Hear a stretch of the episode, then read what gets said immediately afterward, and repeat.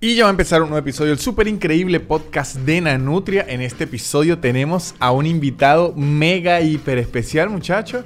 Creo que es el primer invitado olímpico y campeón mundial, muchachos. En este episodio tenemos al campeón mundial varias veces. O sea, el muchas veces campeón mundial, muchas veces campeón americano, campeón panamericano y medallista de plata olímpico en los BMX que es bicicleta extrema, el señor Daniel Ders. Hoy tuve la dicha de conversar con él. De verdad es increíble, es como una leyenda en vida. Además es venezolano e hiper simpático. Hoy tuve una entrevista en donde nos habla de sus inicios, nos habla de cómo prepara sus trucos, de los trucos que él ha inventado, de cómo fue vivir las Olimpiadas y de cómo es representar a Venezuela luego de haber hecho una carrera prácticamente siempre afuera y luego ya en, la cúspide de su carrera volver a representar a su nación. La entrevista quedó muy divertida. Eh, estoy muy emocionado de que la oigan. También estoy muy emocionado que se metan a patreon.com slash nanutria donde tengo mucho contenido extra. Estoy subiendo clips largos del showcito. Estoy subiendo clips de 20 a 25 minutos del showcito hasta dos al mes. Estoy haciendo shows en vivo por Zoom también allá.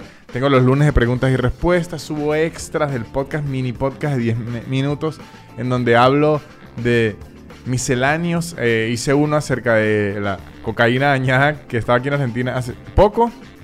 Y muchachos, también los invito a que sigan los patrocinantes que son los que hacen que este podcast siga existiendo. Reserve, una aplicación para enviar y recibir dinero desde su moneda local a dólares y luego a su moneda local de nuevo arroba casubo.com, unos artículos de cuero increíbles y tapabocas también. Shonen Games, un podcast muy divertido de la cultura geek y el mundo del entretenimiento, lo pueden buscar en YouTube. Y arroba blue-english, blue con B chica. Y digo guion bajo ahora porque esto lo oyen también personas que no son de Venezuela y me preguntaron hace poco. Tardé meses en descubrir que guion bajo era igual a piso. ¿Por qué le dicen piso? No tengo idea. En Venezuela me enseñaron de piso y el piso le dicen al guion bajo. Piso le dicen malandros a los zapatos. Coño, esos pisos. Y que comió piso. Se dice a caerse porque se cayó con la boca en la cara y comió piso. Así que ya saben todos los usos del piso. Y bueno, y, piso también le dicen en el piso. Así que este episodio, super episodio, un episodio de campeones mundiales con Daniel Ders, arranca ya mismo. El super increíble podcast de Nanutria, el super increíble podcast de Nanutria, el super increíble podcast de Nanutria y empezó. Y aquí estamos con el señor Daniel Ders. ¿Cómo está usted? Muy bien, hermano. ¿Cómo está usted? Muy bien, me parece muy bien. Este, debo decir que usted se transformó de ya de ser un atleta increíble y reconocido en el mundo en los dos últimos años en la sonrisa de Venezuela. Es como otro título. sí, es que me gusta sonreír, cham. un título, un título nuevo. Aquí está Daniel Dersques. A ver, me va corrigiendo si, si, si me equivoco. Es a ver. campeón mundial de BMX. Correcto en numerosas oportunidades, ¿no? Sí, no me acuerdo, pero sí son varias. Ajá. Medalla de oro en los X Games. Correcto. Medalla de plata en los Juegos Olímpicos. Correcto. Y le regalaron una pistola en Rusia. Correcto, sí. Exacto. Así que estamos embichados cada vez, cada vez que volvamos a Moscú. Ajá. Antes de empezar a hablar de su carrera, me intriga porque se hizo virar una foto que usted mismo posteó que a mí me volvió loco y, hasta yo mismo lo he utilizado de meme, que usted estaba en un torneo en Rusia y le regalaron un, el premio era una pistola. Una pistola, chamo. Es que lo que pasa, yo creo que los rusos no pensaron que alguien iría a competir en su evento. Y aparte, en la ciudad, se llama Iyesk, es donde nace Kalashnikov, que es quien crea la AK-47. Y bueno, no solo hace eso, hace un montón de armas. Y el premio, que es muy de ahí, o sea, es como pues yo pregunté a la hora que me tenía que ir al aeropuerto, ahí en esa ciudad, me dijeron, no, no, tranquilo, todo el mundo acá se lleva armas uh, de esta ciudad porque es, de, es, la ciudad de él. Sí, sí. Yo, bueno, fino, me dieron unos papeles en ruso y, o sea, no sé qué me dieron, pero supuestamente podía volar con eso. Y claro, yo voy de Yes a Moscú, esto es como a las 9 de la noche, El tipo, cuando pasas por allá, tú tienes que pasar las maletas por los rayos X al entrar al aeropuerto. Y la tipa lo ve y es loquísimo porque en los rayos X se ve una pistola así, súper clarito. Y me para un momento, viene un señor, me pide los documentos, eh, lo ve, tipo, ah, ok, fino. Eh, voy a Moscú, duermo esa noche en Moscú y a la mañana siguiente yo iba para Croacia. y, pero claro, a mí en ningún momento se me ocurrió qué difícil puede ser viajar con esto, porque, no sé, nunca viajé con una pistola y nunca se me ocurrió hasta que digo, chamo, esto a lo mejor no es tan fácil como creo. Y ya me empecé a hacer llamados a ver y, y bueno, la Federación de Tiro de Venezuela me dijo, Daniel, está complicado. Claro. O sea, dudo que, que te la dejen sacar. Eh, intenta, pero lo dudo. Y sí, cuando llegué a Moscú, eh, me pasó algo chistoso que yo cuando entro al aeropuerto, rayos X, y claro, esta vez yo le digo, yo tengo una pistola en, en la maleta. La tipa, ah, ok, párate ahí. Y ya, y la tipa siguió en su día, no le importó. Y esperé ahí unos minutos y yo, y como no me paraba, no me veía, o sea, yo me podía haber ido. Yo le pregunto como que, epa, pero me voy, me quedo. Sí, sí, quédate. Ok. Y bueno, llegaron dos policías así con unos sombreros gigantescos. y los tipos, a ver, ¿qué es lo que, lo que tiene? Sacó los papeles, le muestra la pistola, el tipo la, le quita el peine y ve y dice, que no tiene balas. Yo, no, no, es solo la pistola. Entonces, ¿para qué me llamas? Y la, ya vete. O sea, como el tipo ofendido que le hizo perder tiempo por la pistola, como que algo súper normal. Pero claro, la, después la aerolínea no me dejaron pasarla, o sea, por ahí hay como una sanción de Rusia y de Siria, no puede sacar armas, sea, y claro, es como muy vago, puede ser de verdad, de mentira, no, no, no, no te dejan. Y pero, tuve que quedar ahí atrapado. Pero la que le dieron era de, era de verdad. Es er, eh, neumática. O sea, es con un casquete de, de, de, CO2 pero chamo, yo te un tiro con eso y, de, verdad te puedo matar. Ah, o sea, no es, esas son las que disparan como plomitos en lugar de balas. Son como unos plomitos, sí, pero eso sale de aire comprimido. O sea, no es lo mismo que te den un pepazo de, una pistola, pero tengo entendido que igual te puede, o sea, te puede dañar igual. Entonces. Qué, risa en el aeropuerto que tener, allá hay que tener más miedo por un champú que por, una, que por un rifle. Sí, chamo. Sí, sí, no puedes pasarlo el champú de más de tres onzas porque eso va para atrás, con la pistola no hay problema el señor Daniel Ders, además de ser un, digamos, un paseador de armas en aeropuertos en Rusia, es, es una leyenda del BMX. Y eh, lo, lo, lo, que más impresiona y más nos hace, por lo menos a nosotros como click, es que obviamente es venezolano y eso genera identificación casi de inmediato porque campeones de todos los deportes hay, pero que, se, que hable igual que uno, que más o menos te dice, o sea, la identificación es más, como más instantánea. Pero ahora como usted, un atleta élite de su deporte, una pregunta que siempre le quería hacer un atleta élite, cuando usted era niño, sentía mucho, o sea, usted fue los que se obsesionó con el BMX y se perfeccionó en la bicicleta o desde que agarró la bicicleta usted dijo, yo soy bueno en esto y decidió hacer BMX? No, no, necesitas practicar. O sea, yo sabía que me gustaba. La primera vez que fui al skatepark, yo dije, esto es lo que quiero hacer. ¿Y, pero cuando, era... cuando agarró la bicicleta así de niño, ¿usted era mejor que los demás o no? Bueno, éramos como cuatro. O sea, y, y, yo la agarro a los 12 y, claro, yo empiezo a ver cómo los otros chamos saltaban, pues saltaban alcantarillas, policía acostados, cosas así y bueno, aprendí al tiempo. Luego en el skatepark, sí, en un momento sí era como el mejorcito, pero éramos cuatro o cinco. O sea, y, lo difícil es que en ese momento sin internet no es que podías aprender las cosas como las ves ahora. Nosotros veíamos las revistas y tratábamos como de imaginarnos cómo es que este chamo estaba en esa posición. Y nuestra infraestructura no era muy buena tampoco. Entonces sí fue como complejo, pero yo sabía que me gustaba y lo quería hacer y, listo. O sea, y la habilidad es algo loco porque yo no creo que, o sea, tú a lo mejor tienes como un, o sea, está como trillado de decir, no, no, este nació con talento, pero es que si no practicas, no, el talento no, no, no es suficiente. Si no entrenas es imposible porque en algún momento, o sea, mientras más entrenas, tú consigues más habilidad. O sea, y es como que cada vez tu cerebro va absorbiendo esa información y, y cositas y detallitos. O sea, el, el, montar a veces lo más complicado es como pasear el circuito más allá que los trucos. Los trucos tú los repites mil veces en la goma espuma y en algún momento te sale, pero cuando estás en un circuito tienes que saber, o sea, entrar suave. Hacer el truco no es tan difícil, pero entrar suave sí. O sea, que entres con velocidad, que entres limpio. Eh, a veces hay circuitos son muy técnicos y el mantener tu velocidad por toda la ronda es extremadamente compleja y eso sin práctica, chamo, puede ser súper dotado que no, no, no tienes cómo hacerlo. Claro, sí, sí, o sea, hay como, llega a partir de cierto nivel en donde todo el mundo es igual de superdotado usted. Si, si no entrenó más, se jodió.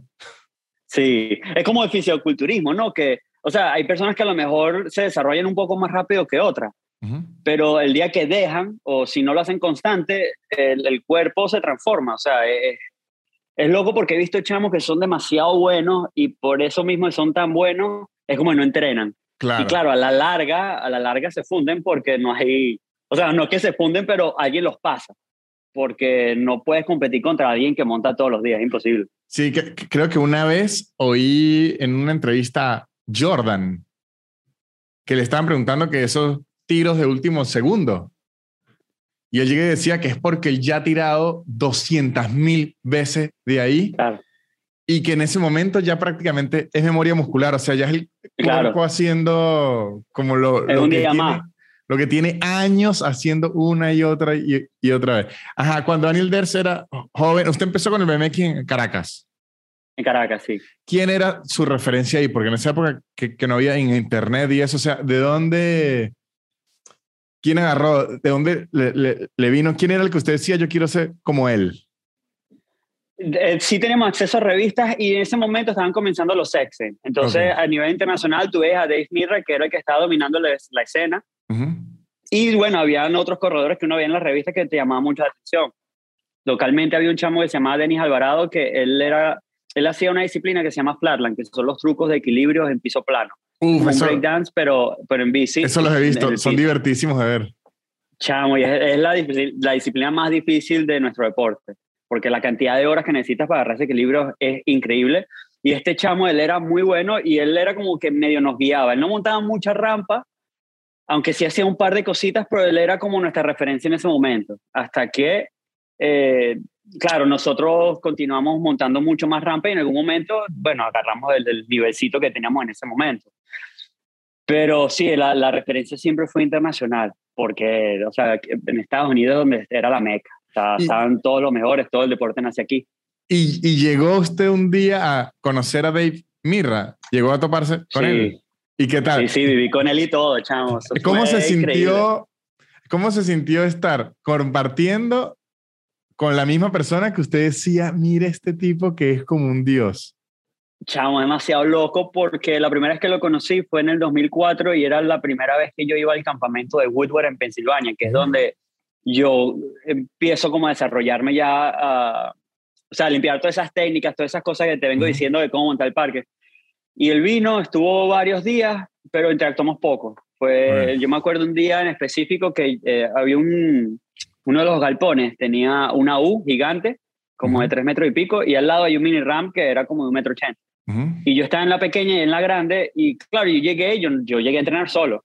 Y cuando yo veo, le está montando en la U, y o sea, fino porque estamos como compartiendo la sesión, porque estamos en el mismo edificio, y en algún momento, o sea, él veía lo que yo hacía y aplaudía, y yo veía lo que él hacía y aplaudía. Y así estábamos, y luego eh, tuvimos otra sesión en otro edificio, rodó que sí 15 minutos y se fue, no lo vi más. Y luego, en el 2006, yo fui a la ciudad donde él vivía, eh, se llama Greenville, Carolina del Norte, y cuando llegué, había una exhibición ese día, había, están reinaugurando el parque público. Y él estaba ahí parado y yo llegué y él como que me vio así de lejos y dejó de hablar con la gente que estaba y se acercó, epa, chamo, ¿qué no está? bueno, él no habla así, no, pero eh, era tipo, epa, Daniel, qué fino, no sé qué, que viniste, estaba viendo lo que está haciendo. Chamo, ¿quieres montar mi circuito? Porque él tenía su propio galpón. Y yo, sí, me gustaría, sí, vale, vente, sería buenísimo que venga a entrenar. Es más, tienes número aquí, toma mi número, escríbeme, llámame, cualquier cosa. Y yo, bueno, sí, o sea, estoy agarrando el número de Mirra y luego él que, ya va, pero ¿dónde te estás quedando? ¿Te quieres quedar en mi casa? ¿Te puedes quedar en la casa? No hay problema. Y yo, no, bueno, estoy en casa de unos panas, yo me quedo ahí tranquilo, gracias. Y, bueno, nos vemos mañana en la sesión. Y de ahí, bueno, comenzamos como una amistad. Luego a los meses, Yo, yo me fui a Pensilvania, estuve ahí y de regreso a Carolina, lo llamé un día, le dije, ¿me puedo quedar contigo? Él dicho, chamo, mi hija acaba de nacer hace una semana, pero dale, vente. Y me fui para la casa él con la chamita recién nacida y estuve ahí varios meses, o sea, aprendiendo, absorbiendo información, chamo. O sea, no eh, sabía todo. A, a, ver si estoy entendiendo la comparatoria del cuento. Es como que si un futbolista lo invite a cenar Messi o Zidane y le dice, venga, quédese en la casa.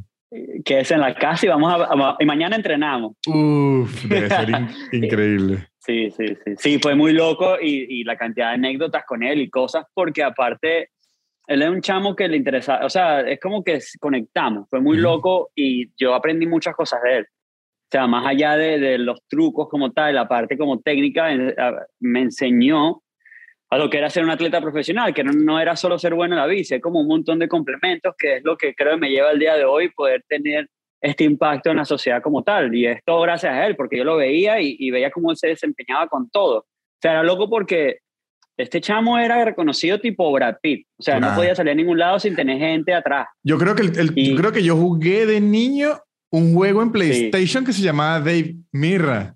Sí, tenía su propio juego. sí, tuvo, lo tuvo, tuvo dos o tres. Es una locura.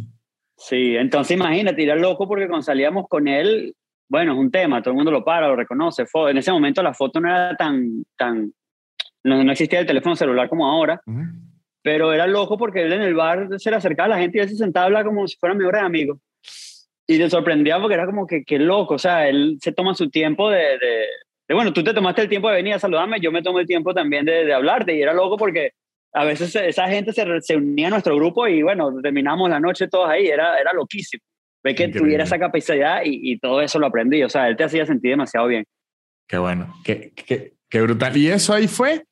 Ahí usted todavía, por así decirlo, en ese circuito era rookie, ¿o no? ¿O ya tenía...? Eh, sí, el, 2006 yo fui de, Era mi primer año en el Tour y es el primer año que gano el Tour también. Uf, o sea, usted de rookie lo, lo gana. Sí, ¿Y qué tal? fue eso? Ahí fue que a repartir mundial.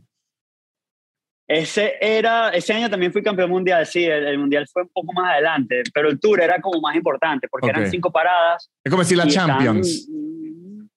no sé de fútbol, entonces no estoy seguro. pero hay, como, es como decir la NBA. ¿Sabes que la NBA es más importante que el mundial? Sí, sí, sí. Claro, claro, claro, algo así. Entonces tiene, sí, están las cinco paradas y bueno, está, es, un, es difícil, era difícil clasificar. Luego, bueno, estando ahí éramos 30 y poner los 30 mejores del mundo. Y era súper difícil y, luego mantener, o sea, era como una, una persecución de puntos. Y al final del tour, el que tuviera mayor cantidad de puntos ganaba. Y yo gano, o sea, yo llegué a la última parada empatado con dos chamos más. Uno se llama Scotty Kramer, que yo dije, este es el que la va a ganar seguro y Ryan Nyquist, que era una leyenda, era como el mismo estatus de Mir. Y bueno, les, les gané, en ese evento les gané, eh, fue loquísimo y ahí a, las pocas semanas estaba el Mundial. Ah, ahora esta pregunta que ahora que me lo dice me genera mucha curiosidad. Usted lo debe haber vivido millones de veces, yo obviamente ninguna. Cuando usted es un atleta, ¿no? Y está a punto de tirarse a la pista por el título. O sea, ¿qué es lo que está pensando Daniel Ders, ahí, o sea, que usted dice, esta, o sea, si yo hago esto bien, me gano la mierda y si no me la hago, ¿qué, qué es el pensamiento? ¿Cuál es la presión? ¿Qué se siente estar ahí en la, en, la bicicleta? Mira, la, la, primera vez que competí en el Tour Mundial, la primera parada, yo estaba en la, en la, en la mesa y chamo, yo no sentía las piernas, la sentía gelatina. Y era como que no, no puede ser, ¿cómo hago para pedalear? O sea, no la sentía y dije, bueno, me tengo que lanzar y, y, y nada, no tengo otra y es como estás batallando los nervios. Ya con el tiempo y ese primer año en el tour, yo había entrenado tanto, tanto, que yo cuando llegué era un tiro más. O sea, como dice Jordan, tú llegaste y, o sea, que, que, eso es lo que pasa con la práctica. Si tú, tú necesitas practicar como compites. Para que cuando llegas a la competencia es una sesión más. No, O sea, ayuda mucho a controlar ese nervio porque, claro, o sea, imagínate, por lo menos en ese tour, yo estaba muy seguro de lo que quería hacer, tenía todos los trucos, eh, aparte practiqué muchísimo, intimidé a mis competidores, o sea, como un proceso psicológico aparte el, que tú reflejas, y logro ganar eso y bueno, la emoción. Pero es loco porque a través del tiempo hay competencias que son mucho más reñidas, o sea, que a lo mejor no, eh, el otro chamo lo ves muy fuerte o a lo mejor tú tuviste un accidente y no pudiste entrenar de la misma manera.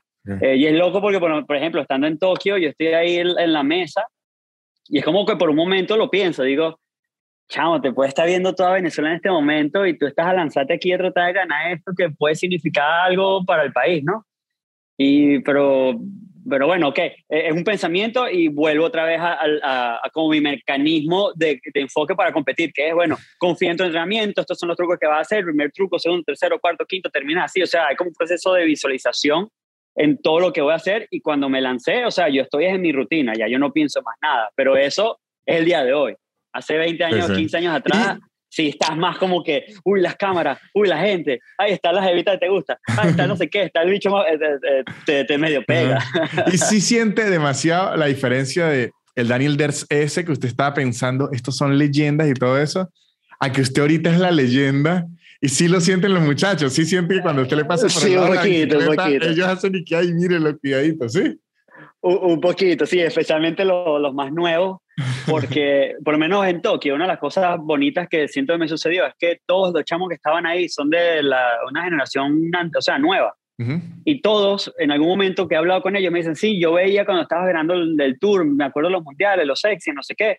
Y era como que qué loco que, sea, me llevas 10, 15 años y estamos compitiendo aquí en los Juegos Olímpicos. O sea, mi primer evento grande y no, o sea, yo no, nunca hice un evento tan grande, pero ya había hecho muchos. Y era como loco porque había como, o sea, obviamente todos queríamos ganar ese día.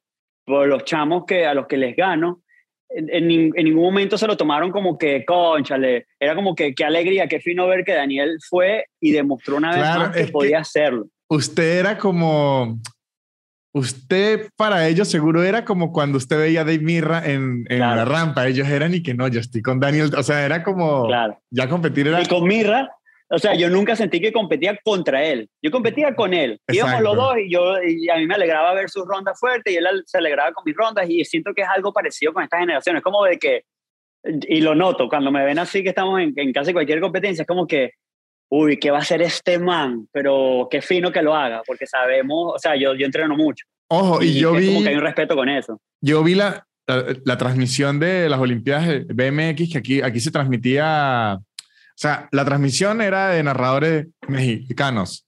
Eh, la transmisión que, que veía yo, y me acuerdo demasiado que me da como un orgullo que, póngale, venía otro competidor que no era usted y decían, este entrenó con Daniel Dersen, no sé qué, no sé qué, no sé qué. Y después venía otro, este también entrenó con Daniel Dersen, no sé qué, no sé qué, no sé qué. Y así todos, y era como que usted había metido la mano en todo el mundo ahí. Sí, sí, es loco porque, o sea, de todos ellos creo que uno solo no ha venido a mi parque, pero con todos he entrenado, con todos he competido, eh, a casi todos los he visto crecer. O sea, Logan lo vi crecer. Él vino a mi parque en el 2011, 2012 por primera vez. Y él era un chamito normal, no, era tan bueno, o sea, para nada tan bueno. Y él era amateur en ese momento. Y Kenneth de Costa Rica también. O sea, él cuando vino a mi parque la primera vez, él no sabía ni empujar las rampas. O sea, ese chamo era, eh, era una bomba de tiempo. Ese bicho cada vez que lanzaba empezaba tic, TikTok iba a explotar.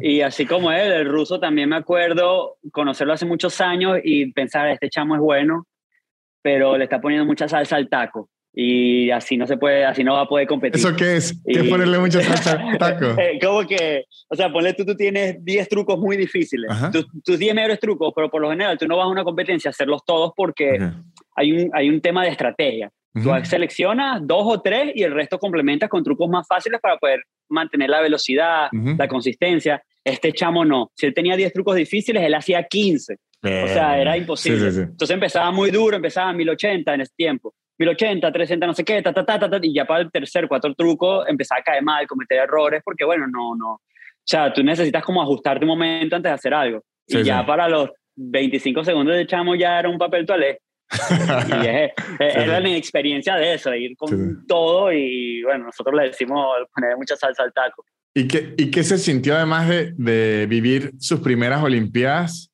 Ser, yo creo, no tengo otro recuerdo, ser de los primeros atletas olímpicos en poder competir en blue jean.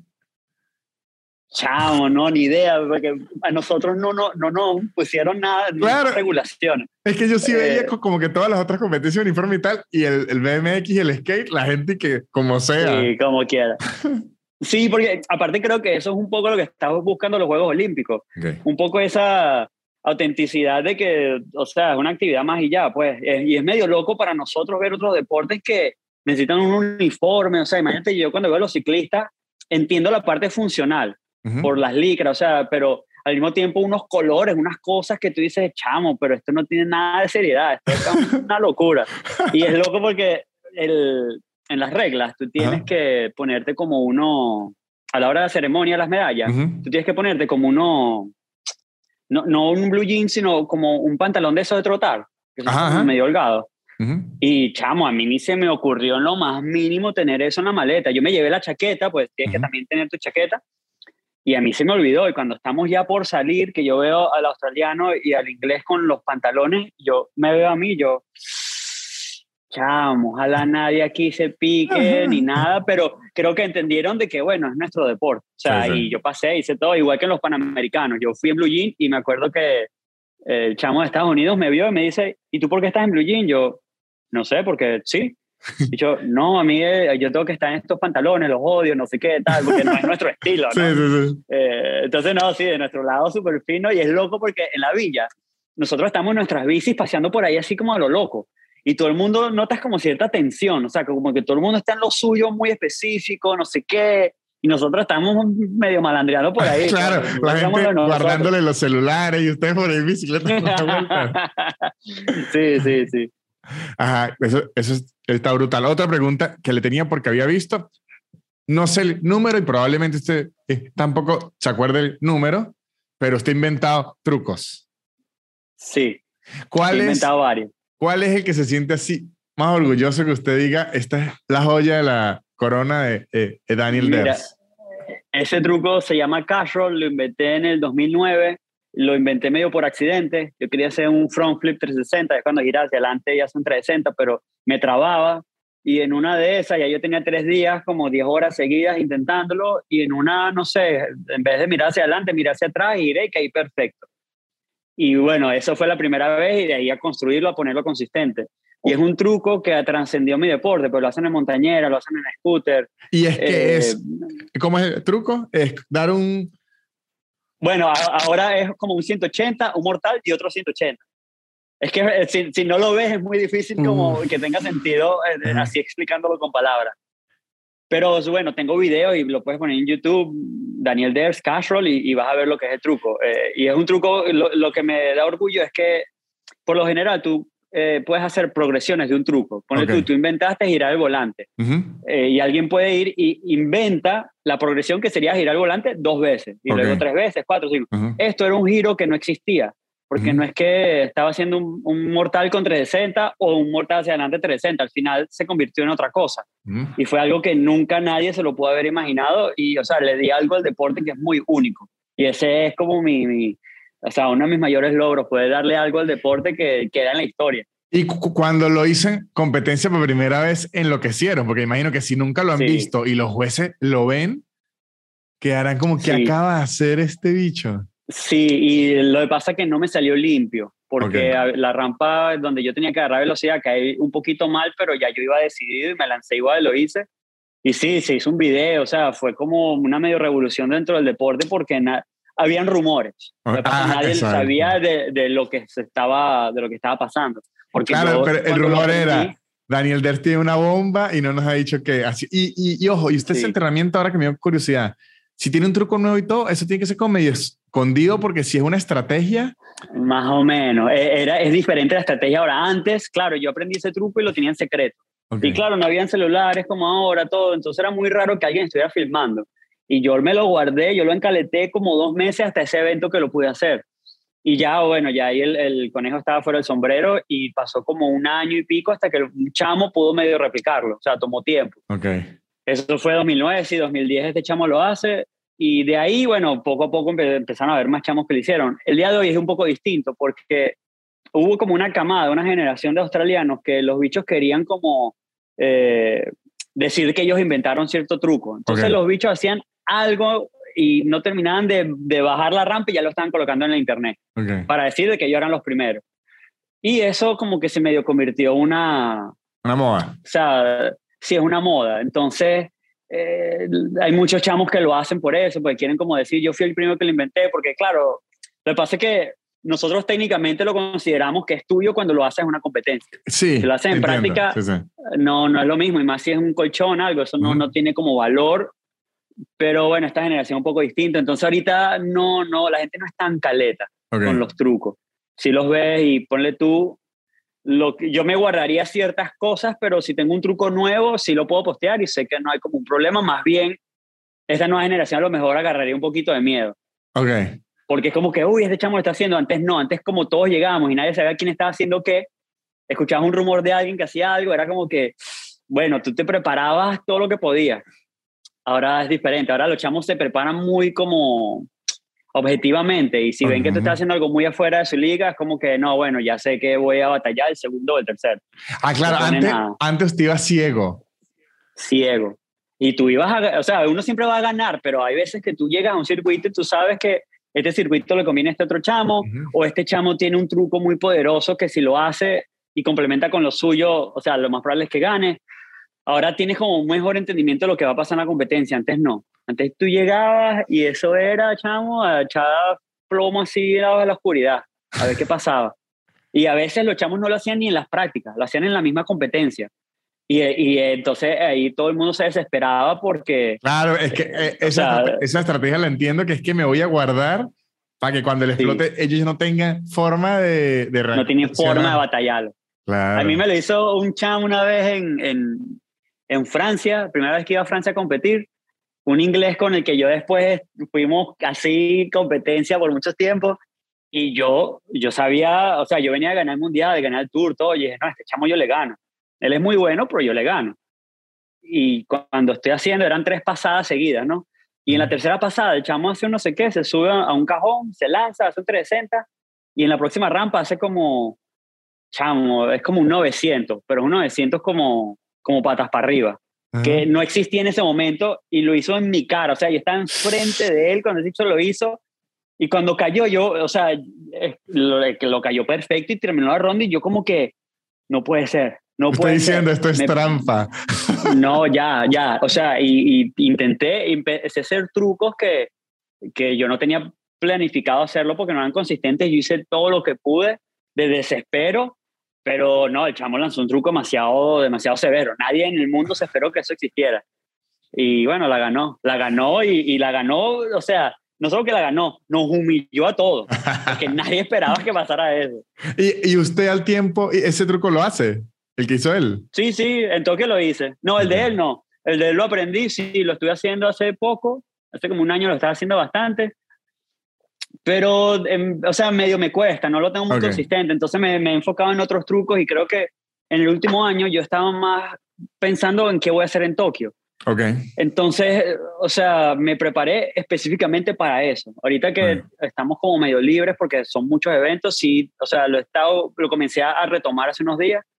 Necesito un poquito de tiempo. Lo que pasa es que ese truco, chamo, tiene una cosa que, que, no sé, voy a pintar la bicicleta marrón para que no se vea lo que está pasando, porque, eh, chamo, da miedo acá, que no se cae, o sea, da girando así, te, te pierdes, te pierdes un momentico y, y, y te mueres, o sea. Claro, y además está en el aire.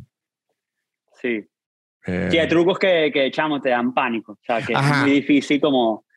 Ahora eso. que venimos a eso, ¿recuerda cuál ha sido la lesión? Me imagino que, que lesiones habrá tenido, pero es que ni, ni hablar. ¿Cuál no, bueno, en realidad nunca me caí. ¿No? ¿No? No, no, mentira, mentira. no, sería imposible. Eh, ¿Cuál ha sido la lesión así más dura que ha tenido? Eh, hace varios años me fracturé huesos lumbares, dedos, costillas. Eh, me corté la lengua y escupía sangre como una manguera. ¿En el mismo truco? quedé inconsciente, sí. Sí, erré un pie. ¿Y qué estás haciendo? ¿La licuadora? en la bamba. No, chamo, caí y erré un pie y me fui de lado y cuando me fui de lado y estaba en una rampa muy alta y la rampa no tenía como una baranda de seguridad y me fui para abajo, o sea, me caí como dos metros y medio para abajo, pues, y caí de espalda ahí y bueno, me partí al medio. Y eso fue, eso fue, o sea, y aparte no solo el golpe de, del cuerpo, sino que yo estaba en los Exien de Brasil, yo sabía que me iba, que me podía ir bien porque venía entrenando mucho y no pude competir. Y yo dije, nada, yo me retiro la bici. O sea, este es un dolor más allá del cuerpo emocional de que, o sea, tu sueño se, se desmoronó y te ahogaste, o sea, nadaste y te ahogaste en la orilla. Y por suerte hubo un par de corredores, el día que yo me estaba yendo ya a Brasil, que bajaron, ellos me auxiliaron en ese momento, ellos están ahí el día del accidente. Y los chamos me dieron unas calcomanías, una revista y me dijeron, Daniel, estás montando muy bien, nos vemos el año que viene, recupérate. Y se fueron. Yo, ¡Ah! me tengo que recuperar ya, ya, ya, ya. Y, eso aunque, fue... Aunque no fue ni, ni tan en la orilla, fueron dos metros y medio, ya estaba bien. Sí, bueno, pero es loco porque aparte era un truco rutinario, no era nada. Y es loco porque muchos golpes que te das por lo general son en trucos rutinarios, no siempre es en, en algo nuevo, porque claro, cuando tú estás aprendiendo un truco, tú estás como muy pendiente de todo lo que vas haciendo. Pero lo, lo que ya haces siempre no le prestas tanta, tanta atención es como estás confiando en la, en la memoria muscular y a veces, bueno, estás cansadito, a veces, qué sé yo, te pegaron los rones, eh, a veces no, no, no, es lo mismo, ¿no? Y ahí es cuando vienen los accidentes. Me, gusta, me gusta. Y antes de seguir hablando con el señor Daniel Dersh, que esta entrevista me tiene emocionadísimo, les voy a decir que también me tiene muy emocionado que este programa lo patrocine Reserve, que es una aplicación en la que usted puede enviar dinero desde su moneda local a dólares y luego a su moneda local de nuevo. Entonces, ¿qué pasa eso? Que mientras los tienen en dólares no se evalúa y luego lo puede pasar a cualquier otra moneda. Lo puede utilizar, mire, puede enviarlo de pesos argentinos, de bolívares, de pesos colombianos, de dólares y puede retirar ese dinero en los bancos de Argentina, los bancos de Venezuela, los bancos de Colombia, bancos de Panamá y bancos de Estados Unidos. Todo esto con Reserve. Si quieren enviar y recibir dinero, Reserve es la aplicación que ustedes necesitan. Está para Android y para iPhone. Y si ustedes quieren verse bien, dar un regalo, comprarse algo de calidad que les dure mucho, me van a meter en arroba que tiene unos artículos de cuero increíbles, billeteras, bolsos, koala unos morralitos, unas libretas, unos productos increíbles, unos tarjeteros, cheque. O sea, tiene de todo lo que usted necesite en arroba casupo.co. Métanse y van a ver que es increíble, como van a ver que es increíble el podcast que se llama Shonen Games, porque es un podcast de la cultura geek y del mundo del entretenimiento, ahora de las consolas. Habla de fun facts, datos curiosos sobre el mundo de las consolas, sobre el mundo de los videojuegos. Está bien hechecito, bien estructurado con mucho orden. Métanse en Shonen Games, búsquenlo en YouTube y se van a divertir y van a aprender mucho inglés. Si se meten en arroba blue piso English, blue con B chica y piso es guion bajo, blue guion bajo English, blue con B chica, un curso de inglés en donde van a aprender inglés en su tiempo, en su espacio, sin aplicaciones raras, con profesores que sí saben hablar español, que eso es lo importante, porque a veces uno se mete en unos cursos que el profesor es increíble en inglés, pero no sabe hablar un coño de español. Aquí son unas profesoras muy simpáticas que le van a dar su curso. Usted va a aprender su inglés tranquilito o very easy, very calm. Y le van a dar descuento si dicen que van de mi parte. Arroba blue, piso English, blue con B chica. Seguimos con Daniel Ders. También he visto, creo que estos dos años se ha enfocado más con todo, con las Olimpiadas, como de Daniel Ders, empujar un poquito más el brand de Venezuela que el brand de Daniel Ders. Es que el, brand de Daniel Ders ya estaba, ya no había más que empujar. Y tengo dos preguntas al, al mismo tiempo. Una es, ¿cómo va eso? ¿Hacia dónde ha enfocado todo lo de Venezuela? Que debo decir que me ha parecido lindísimo, increíble. De hecho, el casco ese que tiene atrás fue meme millones de veces. Y la otra, ¿cómo era a nivel competitivo? Porque a lo mejor la gente de, Venezuela, mucha gente en Venezuela no lo sepa, pero no somos como el latino común. Usualmente el latino es el mexicano, póngale brasilero y el argentino. Ser venezolano es como, ya es raro. Sí, es misceláneo. Es como eh, estamos hablando de, Argentina, México, Chile y los demás. Exactamente. Eh, mira, el tema con Venezuela, bueno, creo que es complejo por, por Venezuela los últimos 20 años. Y yo, aparte, yo no vivo en Venezuela desde el 2001, que yo me voy a vivir a, la Argentina. Eh, pero claro, cuando yo me mudo para allá, no es la Argentina de hoy, no había venezolanos, éramos creo que 20 en todo el país, no había harina pan, o sea, era otro. aquí, acaba, aquí acaba de pasar el corralito. En ese momento sí, el corralito yo llegué antes de que comenzara. O sea, yo llegué y, y de la Rúa dijo, mm, me voy, se fue en helicóptero y empezaron ahí todo el problema, todo el poco de cosas. Y eh, claro, eh, yo en ese momento, o sea, yo medio choqué con la cultura ya, y en una de las cosas, yo, yo escuchaba mucho rap venezolano, eh, Guerrilla Seca, Vago y Maleante, Tres Dueños, y entonces yo me propuse que yo tenía que no perder mi acento, yo tenía que hablar malandro. Entonces yo hablaba, ¿qué es lo que es el mío? No sé qué. Yo le hablaba así a todo el mundo allá y era medio como que, ¿qué venezolano loco que, que habla? Eh, y claro, yo como que de eso, aparte de mi familia, siempre me enseñó de no olvidarme de dónde venía. Entonces como que Venezuela siempre fue algo para mí de que lo tenía presente. Lo que pasa es que yo también sabía que yo no podía desempeñarme en mi deporte en Venezuela, porque allá el MX no existe, o sea, es muy poquito lo que hay. Yo empiezo a venir a los Estados Unidos, eh, en ese momento yo siempre volví a Venezuela en los diciembre, y luego en el 2013 yo iba a ir a Venezuela, cancelé el viaje y dije, voy la semana arriba, y el día siguiente muere Chávez. Y dije, no, acá se prendió el problema, eh, voy a esperar.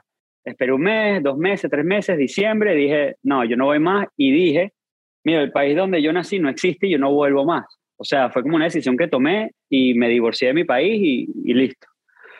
Luego, pasan los años, yo empiezo a vivir los inviernos aquí, o sea, Estados Unidos, ya yo tengo 16 años aquí. Eh, en su momento me nacionalizo todo y claro, es como que en su momento, cuando empiezan los Juegos Olímpicos, eh, yo digo, bueno, yo voy a estar retirado, no, no lo vimos como muy posible hacerlo. Confirman que es 2020, yo digo, voy a competir, me nacionalizo acá y bueno, estaba, antes de que comenzara el ciclo oficial, yo tenía que decidir competir Venezuela o, o Estados Unidos. Y yo dije, mira, chamo, eh, ahí pasan un par de cosas. Me gustaría el poder representar a Estados Unidos porque vivo aquí, es, es, un país importante para mí también porque me ha dado un montón de cosas. También me gustaría esa como tranquilidad de que si entras en el equipo americano, te, el primero de cada mes te llega ese cheque. O sea, hay mucha, sabes exactamente lo que va a pasar. Venezuela sabemos que va a haber incertidumbre, pero al mismo tiempo dije, mira, ya yo tengo como 15 años representando a Venezuela, 20 años, o sea, me parece más bien de muy mal gusto cambiarme, eh, siendo venezolano, naciendo allá, toda la vida allá, y dije, mira, ¿por qué no tratar de darle un poquito de alegría a mi país a través del deporte? Porque aparte, eso pasa en un momento medio pivotal, eso es como 2017, protestas en Venezuela y todo el problema. Y como atleta, que bueno, no era el atleta de hoy, pero dentro de todo tenía cierto reconocimiento allá, eh, siempre me atacaban con pronúnciate, muestra lo que está pasando en Venezuela, no sé qué, todo el mundo tiene que saber. Y en un momento yo digo, pero, o sea, yo no sé, Daniel Order postea hoy lo que está pasando en Venezuela y yo no creo que, no sé, un presidente de un país diga, eh, mira, Daniel de eso posteó, vamos a ir a hacer, o sea, imposible. Y, en ese momento digo, mira, yo creo que hacer este tipo de cosas, uno, eh, estoy como escogiendo un solo lado y cada vez que yo gane un evento, nada más le va a dar alegría a un solo lado del país. Porque al final del día siento que Venezuela en algún momento o sea, tiene que conciliar. Le guste o no, en algún momento Venezuela tiene como que, que unirse, de alguna manera trabajar juntos. Y dije, mira, yo creo que esto lo voy a poder hacer. Y es loco porque en ese momento, hablando con un amigo de Venezuela, yo le digo, mira, yo tengo como esta visión, yo creo que a través de esto yo puedo darle alegría a toda Venezuela y me gustaría que algún día eh, las dos Venezuelas que existen se, se, puedan hablar, pues que por lo menos ya haya un trato o algo. Y me acuerdo que él dijo, no, Dani, eso no, lo chamo, eso no me parece, eh, creo que, que no, o sea, no, no, yo no lo haría. Y yo, bueno, ok, pasa el tiempo, eh, ciclo olímpico, decido ir por Venezuela y en el 2019 me toca ir y, cuando, usted, eh, cuando usted decide ir por, por Venezuela, en Venezuela no hubo pero ni una objeción, fue como que, ah, claro. No, no, es que, claro, o sea, creo que mucha gente no sabía, aparte de que yo podía correr por Estados Unidos. Ok. O sea, eso sale como más adelante en una historia así de que salió de que, bueno, yo me naturalicé y, y el, o sea, USA Cycling, de, de, o sea, la Federación de Ciclismo de aquí me preguntó, mira, Daniel, ¿quieres competir con Estados Unidos? ¿Qué hacemos? Eh, o sea, estamos a tiempo para hacer ese cambio si lo quieres hacer. Piénsalo. ¿Y la de Venezuela, le había preguntado o más bien usted fue el que los llamó y les dijo, epa, miren? no, había ya, o sea, comenzó a haber un poco de contacto, porque al entrar a los Juegos Olímpicos es diferente a lo que siempre hice. Cuando yo voy a un evento, yo voy yo, y hago todo yo y yo soy el equipo entero. Cuando entras a los Juegos Olímpicos, el país es quien te inscribe. O sea, yo voy a los Juegos Olímpicos como Venezuela, no como Daniel. Entonces, eh, eh, necesitas como O sea, si el Ministerio de Deporte y el Comité Olímpico Venezolano no, no dicen, esta es la persona que nos representa, tú no vas. Okay. Indiferentemente que tú tengas todos los puntos, todo. Yo puedo clasificar y, eh, o sea, o el que sea, eh, el, el, el, gringo, que, bueno, imagínate, acá en Estados Unidos hubo un problema con eso, porque uno de los chamos en el ranking que estaba más arriba no fue. Fue el chamo que estaba abajo, porque decidieron que el otro chamo tenía más chance. Okay. Y, o sea, el, el país puede decidir. Y empezó a haber como un contacto me toca ir a Venezuela 2019, como en marzo, porque se estaba haciendo el campeonato nacional. Ya okay. ese evento entraba en el ciclo olímpico y nos daba los puntos para ayudar a clasificar. Y bueno, al mismo tiempo yo necesito saber qué va a pasar en Venezuela. Uh -huh. Porque, o sea, yo no quiero hacer todo esto y que al final me digan, no, mira, eh, vamos a mandar a Perencejo. Sí, sí. Y porque yo no sabía, ya yo tenía mucho tiempo fuera de Venezuela, ya yo tenía seis años, o sea, cero de Venezuela, -huh. yo no, no, no seguía nada de allá, ni idea qué pasaba hago la competencia y me tocó eh, reunirme con el Ministerio de, de, del Deporte. Uh -huh. Que bueno, obviamente es parte del gobierno y, y sí, obviamente es el tema como complicado de nuestro país, ¿no? Siempre que sale el, el, tema gobierno.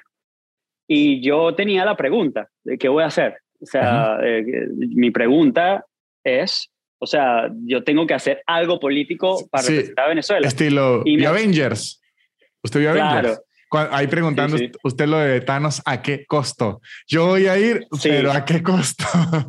Claro, porque ¿qué es lo que pasa? Indiferentemente de, de quién esté gobernando, yo seguía con ese ideal de que yo no puedo tomar ni un lado ni el otro. O sea, va más allá de que el gobierno es gobierno, era de, de, del ideal de que yo creo. Uh -huh. Y me acuerdo, yo llegué me senté con el ministro de Deporte y hablamos un ratico y me dice, mira, o sea, yo estaba a soltársela.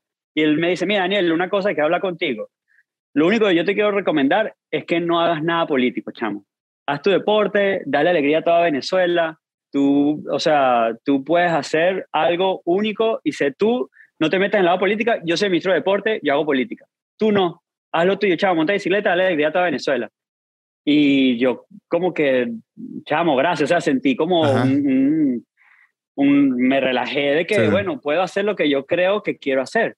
Y de ahí en más, o, o sea, de ese lado, el, el, apoyo sí ha existido, de que, o sea, yo necesito un permiso para hacer algo en Venezuela que tiene que ver con el deporte y no hay problema. Pues creo que entendieron lo que yo en real, lo que realmente, y especialmente después de los Juegos Olímpicos, que, o sea, es como que yo estaba haciendo cositas en Venezuela, pero después de los Juegos, yo venía gritando por la calle y ahora yo tengo una miniteca gigantesca Ajá. diciendo el mensaje que yo tengo. Porque aparte, al mismo tiempo, en tándem, Venezuela se sentía así. O sea, yo sentía sí. que Venezuela estaba cambiando. Venezuela estaba más de que ya la gente no habla de política. Yo fui ese eh, marzo de 2019, fui en septiembre y en ningún momento nadie habló de política. Bueno, y me de, sorprendió. De hecho, yo creo que el, el mayor ejemplo de lo que usted estaba buscando se logró fue esas Olimpiadas porque digamos, nuestros ex, eh, medallistas, creo que más fuertes, sin contar los de las pesas, era usted y Yulimar. Y Yulimar sí es más políticamente marcada, igual no nos importó. O sea, yo estaba claro, celebrando y, y, me decían y que Yulimar, cállate la boca, chico, que se ganó el oro. Así, una verdad que, sí. y que no es momento. Y de hecho, yo hace poco fui a Venezuela y vi la marca país así de la forma en la que usted me está diciendo. Se enfocaron en lo del deporte y Johnny Forba, uno es, a mí me, me gustó mucho porque no trae como el sin, sabor que traía antes.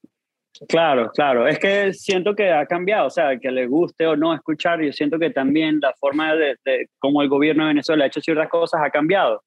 Y, y, eso creo que lo puedes ver con los atletas, porque al final del día los atletas, todos los atletas van a tener una inclinación política y está bien, o sea, es la libertad de expresión, ¿no? A, a tu apoyo al que tú quieras. Sí. Pues, sin embargo, tú notas que Yulimar con su inclinación política más marcada, ella tampoco estuvo haciendo campañas políticas. O sea, sí, ella creo que también eh, lo, lo, lo, ha entendido de, de, que, mira, pues yo obviamente puedes tener tu inclinación política, no hay problema. Lo que pasa es que en Venezuela hay que tratarlo de una manera un poco más eh, cirúrgica, un poco más suave, y creo que todos dentro del deporte lo entendieron. De que, mira, o sea, todos podemos hacer, puedes votar porque se te dé la gana, eso trata la democracia, ¿no? Eh, eh, pero hagamos cosas por la sociedad, hagamos cosas por el venezolano, y, y me ha gustado mucho eso, porque si de vez en cuando veo los comentarios con Yulimar más que todo, y, o sea, me gusta que siempre sale la gente, chamo, ¿qué te importa? Ella al final del día fue representada a Venezuela. Uh -huh. creo que lo importante de los Juegos Olímpicos es que todos, indiferentemente de su inclinación política, fuimos a representar a Venezuela, todo un país. No fuimos a representar a una mitad nada más, fuimos todos por el mismo, la misma bandera. Y eso fue en parte el tema de que salió con Julio, porque él sale dedicando su medalla a Chávez y bueno, nadie de Venezuela puede negar la figura que fue Chávez. O sea, la importancia que, que, tuvo, para bien o para mal, él es una super figura ya. Y este chamo, si es lo que le nace, le nace. Y está bien, pero él no lo hizo por discordia. No fue como que no, va a hacer que estos opositores se piquen. Ese chamo, él fue, pues yo me acuerdo hablar con él esa mañana. O sea, y yo me acuerdo hablar con él, me dijo, no, chamo, yo quiero que Venezuela esté alegre, yo adelante ese peso, va a para arriba, para el cielo, yo voy a dejar mi país orgulloso. Y yo, o sea, me lo dio de una manera y yo como que, bueno, este chamo o se fumó una lumpia o de verdad el bicho va es con todo. Y bueno, entonces me molestó mucho que Venezuela atacara por eso, pues. Y creo que eso fue lo que terminó como de, de desarrollar todo este sentimiento un poco más de que, mira, sí puede haber comunicación de todos lados, sí todos podemos ir por el mismo país indiferentemente de lo que hagas, de tu inclinación, de tu color, de tu raza, todo. Y es, es una de mis mayores alegrías de saber que el deporte logró eso. Sí, yo, yo, yo creo que, que yo no, bueno, Primero porque creo que esta, no creo, es un hecho que esta ha sido la primera vez en las Olimpiadas en la que nos va tan bien. Sí, es el más exitoso en ambos, olímpico y paralímpico. Sí, en, en, entonces creo que sí da como, o sea, es el sentimiento que usted está escribiendo que sintió la gente, lo sentí y yo, que creo que Venezuela estuvo tantos años, eh, eso me da cuenta, yo viví en, México y, viví aquí en Argentina, probablemente usted que también ha vivido en muchas partes, eh, también lo puede entender que en la mayoría de países los símbolos patrios no están asociados a ningún partido político en, específico. Un poquito, Trump en Estados Unidos medio se lo intentó robar, un poquitico, pero no puede porque ya, es más, como que tiene más, años. Pero en Venezuela como que por un tiempo sí se los robaron. Entonces ya el puro hecho de usted ver como alguien con una bandera de Venezuela o lo que sea, ya usted lo lleva a ver a la política de una vez. Claro, claro. En, sí, sí, en cambio, todo, cuando usted va a la parte esta deportiva y usted está viendo la bandera en una político, de verdad el sentimiento fue como, ah, pero verdad que es como mi país y es como, yo nací, soy yo sin nada que ver con la política. Fue como, como que limpió, y a mí me gustó muchísimo. De hecho, eh, meme ese de la bandera, o sea, creo que ayudó demasiado hacia nosotros ver que usted es un bicho que no necesita nada de Venezuela, porque no es que uno va a decir, Daniel lo estaba haciendo por la plata, Daniel lo estaba haciendo porque quiere un ministerio, porque quiere una casa en la playa. No está queriendo, porque ese es como el primer pensamiento, es, este bicho lo está haciendo es porque él quiere que los venezolanos digan, mire, ahí está, ahí está, ahí está Venezuela. Claro, es que, es que hay, o sea, Venezuela creo que se enfocó en, en, la política tanto, tanto, tanto, tanto, que se olvidó de ella misma. Sí, sí, sí. Y fue como que yo sentí en estos ah, un par de años atrás de que Venezuela se descansó la política y bueno, listo, ya. No hablemos de política, hacemos todo lo que vamos nosotros mismos a resolver las cosas. Y creo que eso al mismo tiempo como que cambia la política en el país, porque, o sea, imagínate, esto me pasó también reciente y fue como medio loco porque yo no sabía. Pero yo cuando vuelvo a Venezuela después de los Juegos, yo un día estoy en el Comité Olímpico y conozco a la directora de orquesta, Elisa Vegas. Y, o sea, como que hay una sinergia y al mismo tiempo fue como que, mira, deberíamos trabajar juntos. No sé cómo, pero creo que sería fino de que esté orquesta y bicicleta saltando. Y ella, perfecto, me gusta, me parece bien. Ok, y yo a los días dije, ¿por qué no hacemos esto en los próceres? O sea, ponemos la orquesta ahí enfrente de los monolitos, yo pongo la rampa enfrente y saltamos y hacemos ahí unas fotos, unos videos, no sé qué. Y fue como que, sí, vale, qué fino. Y, bueno, esa idea empezó como a, a, tomar más cosas. Fue como que, bueno, agregamos eh, rap de freestyle, porque ahora vamos a hacer más cultura. Eh, bueno, entendiendo yo un poco más la orquesta que puede ser que no, porque aparte yo me lo imaginaba más acartonado todo. Claro, claro. Eh, Mozart mientras bicicleta saltando. al mismo tiempo dije, vera, pero ¿por qué le, puedo decir a Antonio que venga y haga un kata aquí también? O sea, como que pueden hacer un montón de cosas. Y digo, bueno, déjame ver ya, eh, pregunto al Ministerio de Deporte y pregunto, mira, mano, eh, eh, ¿dónde, o sea, creo que es el municipio Libertador, yo, ¿a quién puedo preguntarle para que me den el permiso de ir a, a, los próceres porque quiero hacer una bicicletada?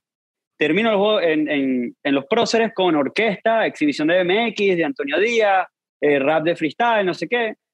Y me dicen, uh, mano, no, eso no es municipio, eso es eh, del Ministerio de Defensa, Círculo Militar, la SODI, no sé qué. Yo, uy, y esto era típico venezolano uno, no es que tú, uno lo hizo con anticipación, tú obviamente estás llamando al tipo cinco días antes del evento.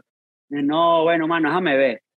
Y justo en esos días, eh, bueno, un día conocí un general y, estamos hablando y me preguntó así como, ¿qué hace este fin de semana? Y yo, no, estoy, voy a hacer esto en los próceres, estoy esperando el permiso porque, bueno, no sabía, yo pensé que esto era algo más municipal, pero nunca se me ocurrió que esto era, ¿sabes?, del Ministerio de Defensa. Sí. Y me dijo, ah, bueno, ¿qué necesitas? ¿Qué vas a hacer? Tal, le explico. Y me dijo, bueno, ok, eso fue como a las 7 de la noche. A las 9 me llamó, listo, ya tienes el permiso. Yo, bueno, gracias, pero, o sea, esto no es algo político, esto es que vamos ahí, yo voy sin marcas de nada, esto es nosotros mismos que estamos dándole como un regalo a Venezuela por gracias del apoyo con nosotros, mostrar un poco de cultura de deporte. Eh, no hay discurso político, no hay nadie. no, no, no hay problema. Ve, hazlo. Yo, ok. Al día siguiente voy al círculo militar, me, me, me reúno con un coronel y igual, o sea, ¿qué van a hacer? No vamos a hacer la exhibición, tal, no sé qué.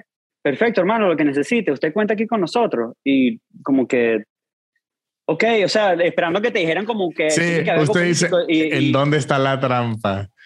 No sé si la trampa, pero, o sea, por la costumbre como se hacían las cosas antes. Sí, sí. Y eso me gustó mucho que, o sea, creyeron en lo que yo estaba tratando de hacer y eso creo que es gracias a todo este trabajo que viene antes. Y, o sea, al punto que eh, mi, mi manager pregunta, mira, ¿podemos volar un dron? Y ellos, sí, claro, ¿cómo no? O sea, imagínate volar un dron en los próceres después de, lo del atentado de hace no sé cuántos años. Sí, sí. Eh, o sea, una, y, bueno, hacemos el evento, todo, no sé qué, hicimos la, la, exhibición. Y esa noche, yo como, bueno, contento obviamente, y mi manager me dice, Dani, este es el primer evento no político en los próceres en 20 años. O sea, claro. como que rompió el esquema, es rompió todo. Es que, ¿sabe qué le iba a decir ahí? Yo creo que también ayuda y ayuda a todos lados, porque ahí la gente termina como viendo un evento increíble de repele, que como usted ya era Daniel Ders, es prácticamente como es, si yo no lo apoyo, me jodo, ¿me explico? Pero es que no creo que solo eso, mano. No, no, no, Es como el detalle, como que hay ciertas cosas que siento, hay, siento, yo percibo cierto cambio dentro de, del mismo mandato que está pasando. Sí, sí, sí. Yo, eh, eh, ese era como el punto de esto. No, no. De que hay como una, hay un cambio. Lo que pasa no es, no, no es tan como abierto, pero sí existe algo, está comenzando. Sí, sí, y ahí leo yo directamente razón por lo que le digo de la marca País, porque la vi, pero también era para decir que eso, que hay un cambio, pero no es que está grande que si va a llegar un, un no Daniel Derso le dejan lo mismo. No lo sé, pero por lo menos ya existe el primero. Sí, sí, o sea, no, no, sé si van a ni 15 más a hacer cosas, pero, o sea, yo sé que esto yo lo hubiera intentado hace años atrás y no hubiera Exactamente, eso sí. Eso lo sé. Entonces, al mismo tiempo, yo veo que mi país no habla política. Eh, al mismo tiempo, veo que Caracas está como reinventándose, está como o sea, hay lugares feos todavía, pero sí noto que hay muchas cosas que están siendo recuperadas. Eh, noto de que, o sea, queremos hacer algo aquí. O sea, yo he ido a barrios en Venezuela y yo llego, o sea, con que si conocemos a alguien ahí, sí, vamos. Y vamos a hacer una exhibición y ya. Y, no es que llega la guardia, nada. Es más, un día hice una exhibición al final de la Avenida Bolívar. Y yo llegué comando. O sea, yo no pedí permiso, yo no dije nada. Yo llegué, a montar la rampa y empecé a hacer exhibición. Y llegó un guardia nacional esto fue, ah, creo que después de los Juegos Panamericanos, esto fue en diciembre de ese año. Y él como que, ¿para ¿qué está pasando? ¿Qué están haciendo? Y como que no, estamos haciendo una exhibición de, de BMX, de bicicleta, haciendo truco en el aire. El tipo, ok, ¿y pero qué? ¿Nos tenemos que ir? no, no, están haciendo deporte, quédense. Más bien nos avisa si necesitas apoyo con algo, nosotros nos quedamos aquí. Digo, y en ese momento es antes de Juegos Olímpicos, o sea, de que hay como un pequeño entendimiento de que, mira, el deporte es un poco intocable. Deja que el deporte contezca, deja que la cultura contezca, porque esto es lo que en realidad nos va a construir la sociedad que estamos tratando de construir. Sí, sí, sí, sí. Sí, y sí, sí se ha notado la diferencia. Y de verdad yo creo que esas Olimpiadas es difícil de explicarlo, pero yo creo que muchos venezolanos van a entender nos dio como un lavado, es rarísimo. Yo me acuerdo que en esa época tuiteaba y que es ¿qué, sentimiento, ¿qué sentimiento es este que se llama orgullo? Era como, de verdad, como raro, pero sí, incluso, incluso yo lo he visto hacia ahora con la vino tinto, que siempre hay como insultos, lo que sea, igual el sentimiento como que cambió un poquito. Es como decir, ¿sabe qué? Que les vaya bien a todos, que nos vaya bien. Es, es como más optimismo. Es como... Creo, que la vino tinto es nuestra última frontera. No, ya cuando la vino tinto empieza a clasificar, ya es una locura. No, no, se va a caer, ahí sí va, el país se, se, se, hunde, se destruye con, con, la gente celebrando. Sí, sí, eso es, sí, una locura. Y si noto, sí, lo veo, o sea, estando allá, eh, viendo cómo es el tema de la vino tinto también, yo no sé nada de fútbol, me dijiste la Champions y he escuchado el nombre, pero ni idea qué, qué será.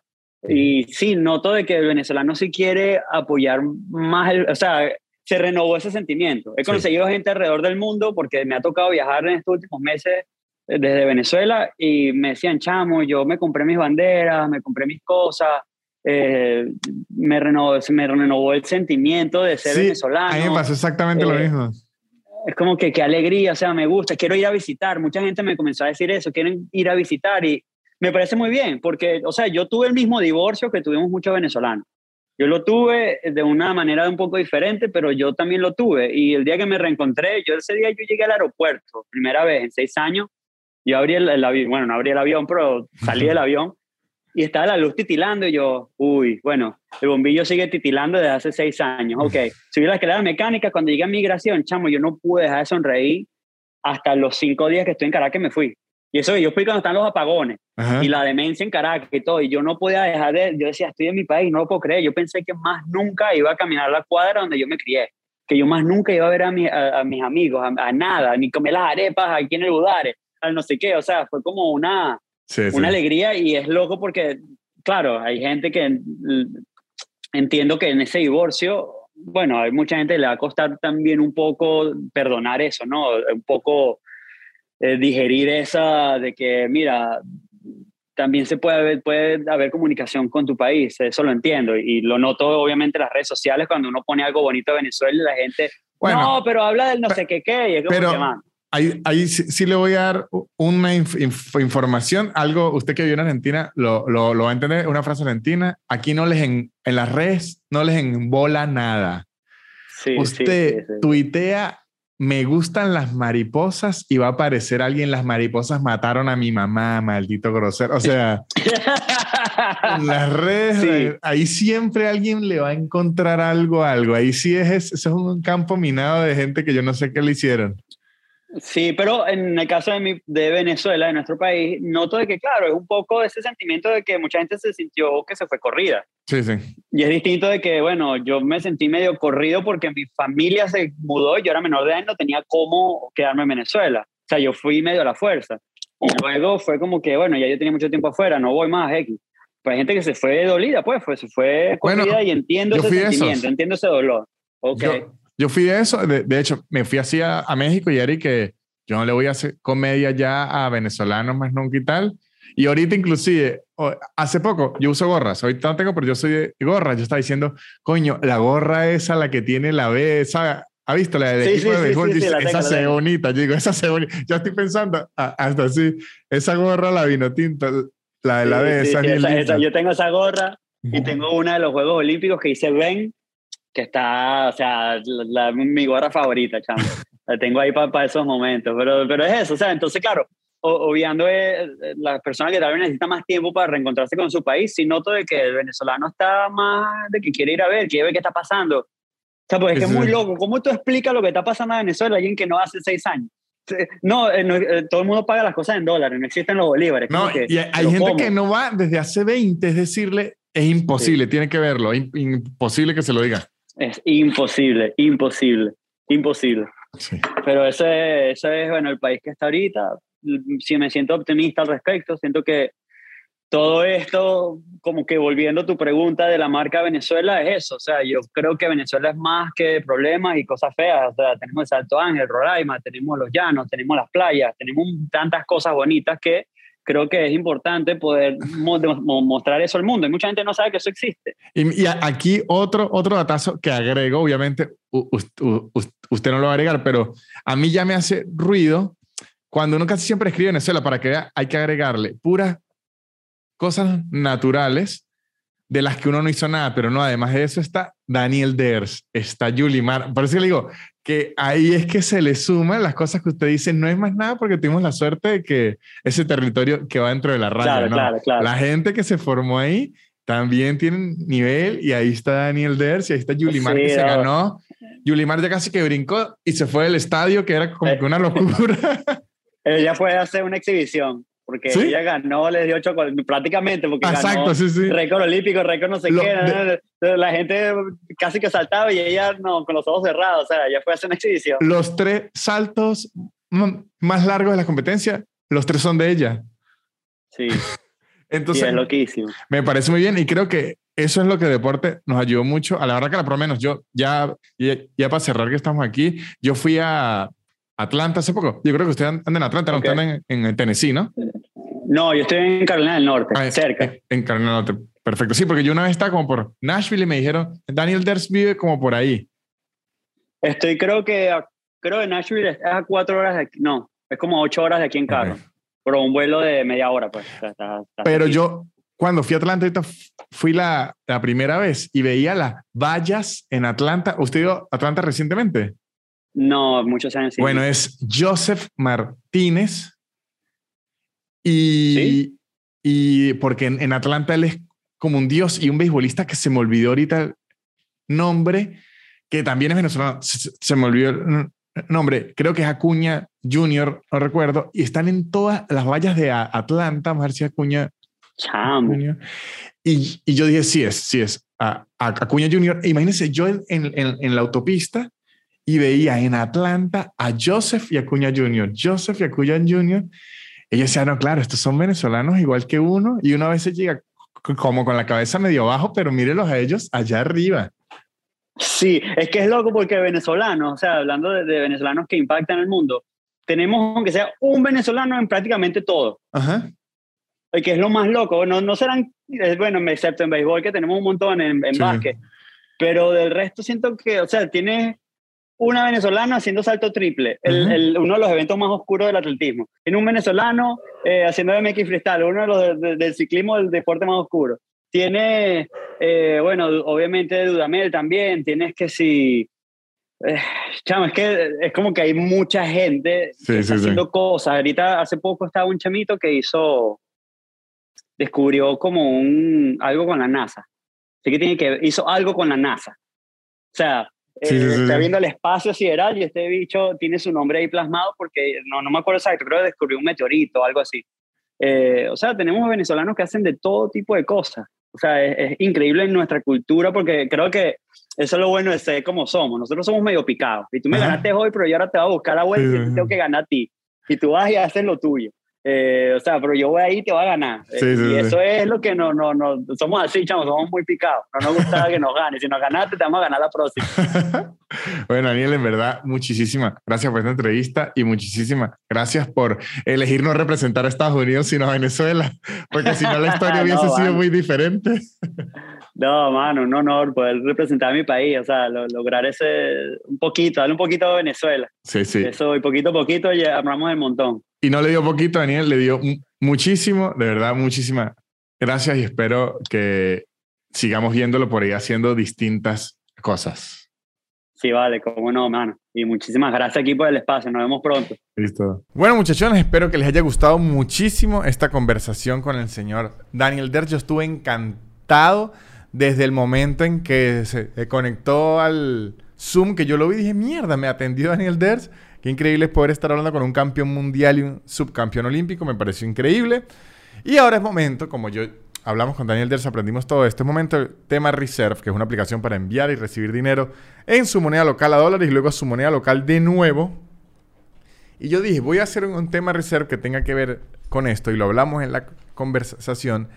Y es una conversación que se ha tenido siempre, se discute mucho, siempre ponen el ejemplo de Cristiano Ronaldo y Messi, que es un mal ejemplo y ya les voy a explicar por qué, sobre qué manda, talento o práctica. El talento o la práctica, ¿qué manda más? Los prodigios no necesitan practicar y todo eso. Y yo una vez, yo creo que esto ya lo hablé en el podcast, pero me parece interesante retomarlo. Una vez me, me leí un resumen de un libro. No me leí el libro, sino me leí el resumen de un, libro en donde un psicólogo y como periodista reportero, una persona que, que es como muy eh, psicólogo deportivo y, periodista de, deportivo, hablaba con personas muy destacadas en el ámbito de los deportes y lo que con 99, recuerdo, 99 personas muy destacadas en los deportes y lo que intentaba buscar era eh, qué tenían en común, qué tienen en común las personas que destacan demasiado en los deportes, Serena Williams, Michael Phelps, Michael Jordan. ¿Qué tienen en común todas estas personas que son de distintas áreas y que los hace triunfar? Entonces entra mucho esa discusión, ya lo hablaba con el señor Daniel Ders, que ¿qué gana más, el talento o la práctica? Y en lo que todos llegaron al acuerdo, o el acuerdo que más se repetía, y no es que más se repetía en 80 de 99, sino en el 99, o sea, en el 100% de todas las personas con las que se habló en ese estudio, es que la práctica es indispensable. O sea, si usted es una persona que tiene un talento natural, o tiene un cuerpo con una predisposición mucho mejor para hacer el deporte. El caso de Jordan, que el cuerpo de Jordan es una locura que hace que flote.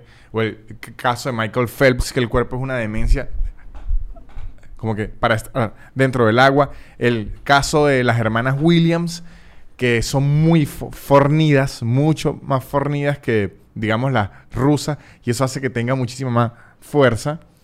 Sí ayuda un poco, pero si ellos no hubiesen dedicado su vida y sus horas de entrenamiento, entrenamiento, entrenamiento, entrenamiento, a perfeccionar su cuerpo, nunca lo hubiesen logrado. Nunca. O sea, alguien sin el talento nato para un deporte con muchísimo entrenamiento y suerte, puede lograr ser un atleta élite, lo puede hacer.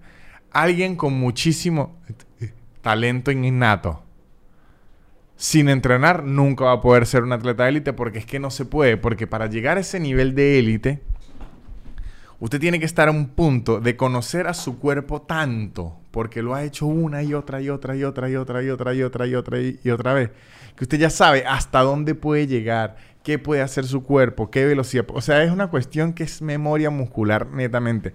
Que si hay gente, por lo menos videos de Ronaldinho o de, Messi, niño, incluso un Neymar, que usted le veía su físico y usted decía, ok, este no es el físico de un superestrella mundial en el deporte. Sí tenían un talento nato, como un, sabor, pero ellos han entrenado desde niños, ellos no es que han dejado de entrenar. Y hay otros jugadores estilo Cristiano Ronaldo, un LeBron James, que aunque también tiene mucho talento desde niño, ellos se enfocaron como en perfeccionar su cuerpo para hacerse prácticamente una máquina de deporte, pero en todos los casos el entrenamiento y la práctica tiene que ir de forma obligatoria. Ahí Iverson, eh, hay un documental de Iverson en Netflix que es muy bueno eh, los medios iban en contra de Iverson durísimo por los tatuajes, por lo que era rapero y, todo esto. Y una vez en un eh, como que tuvo problemas en una práctica y lo empezaron a atacar los periodistas. Y Iverson le dice, pero a ustedes qué les importa si esto es una práctica? Y todos los medios lo enfocaron a decir que Iverson estaba diciendo que las prácticas no, no importaban. Y luego el bicho declarando y que yo lo que dije es que no entiendo por qué me están exigiendo una cosa para unas prácticas. A ningún jugador los periodistas van a reclamarle en las prácticas. Y Iverson decía, obviamente si yo no hubiese practicado todo lo que practiqué en mi vida, yo no estaría aquí. Yo no estoy diciendo que la práctica no sirve. Yo lo que digo es que lo que no entiendo es por qué hay una rueda de prensa jugándome y criticándome por una práctica. Eso es lo que no entendía. Pero he visto también mucho últimamente este año eh, he visto mucho en entrenamientos por ocioso de jugadores de fútbol americano, muchachos. Y los gringos son una locura. Son como unas máquinas. Los hacen tan específicos para la labor que los van a poner en el fútbol americano que es imposible que alguien sin todo ese entrenamiento pueda tan siquiera acercarse a ese nivel. Ellos como que buscan a alguien, ok, esta persona es rápida, perfecto, ahora vamos a entrenarlos para que reciba y logre correr recibir mientras esquiva al máximo. Entonces yo creo, esto lo voy a extrapolar a muchas otras disciplinas, ocurre en la comedia, ocurre en la música y ocurre en otras ramas. En la comedia hay gente que, ojo, Hay otro tipo de personas que por más que practiquen, nunca lo entendieron. Eso sí es verdad. Pero eso es un caso aislado. Lo que, o sea, existen unas personas que entrenaron muchísimo y nunca lo lograron. Sí existen. Lo que no existen es personas que lo hayan logrado y no hayan entrenado muchísimo. Eso no existe. No existe el que, de hecho, hay, en la NBA ahorita hay una discusión durísima con un jugador que se llama Jokic, que yo lo amo.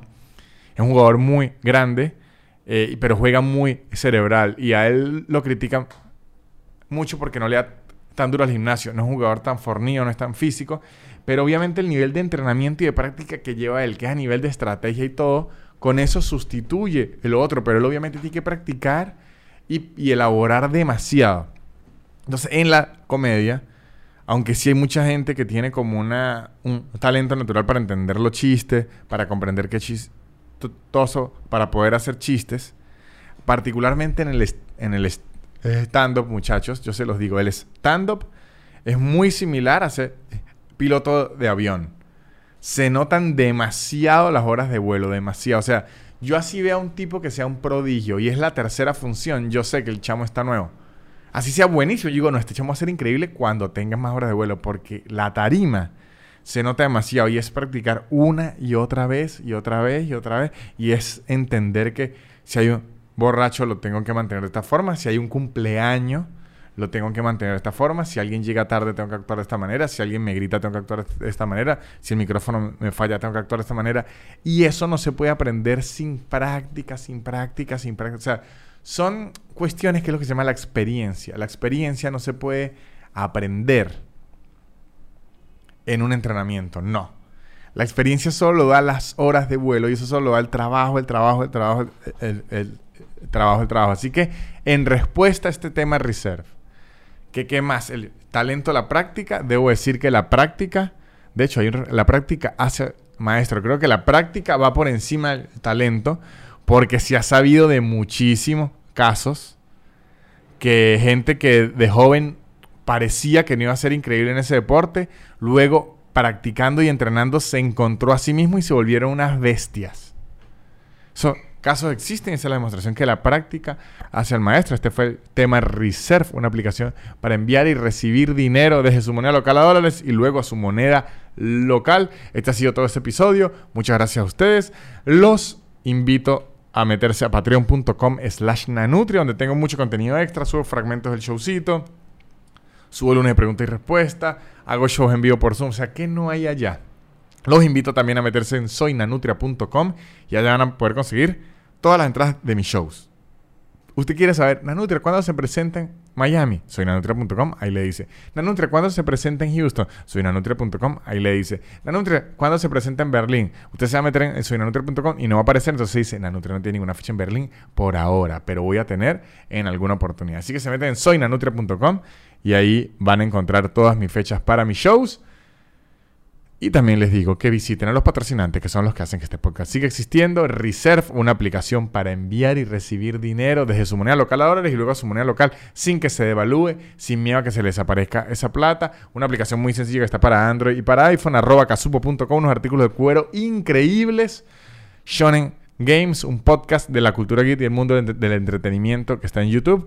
Y arroba Blue Piso English, Blue con B chica y Piso es guion bajo un curso de inglés en su tiempo, en su espacio y sin aplicaciones raras. Esto ha sido todo. La. Barrera. Yeah.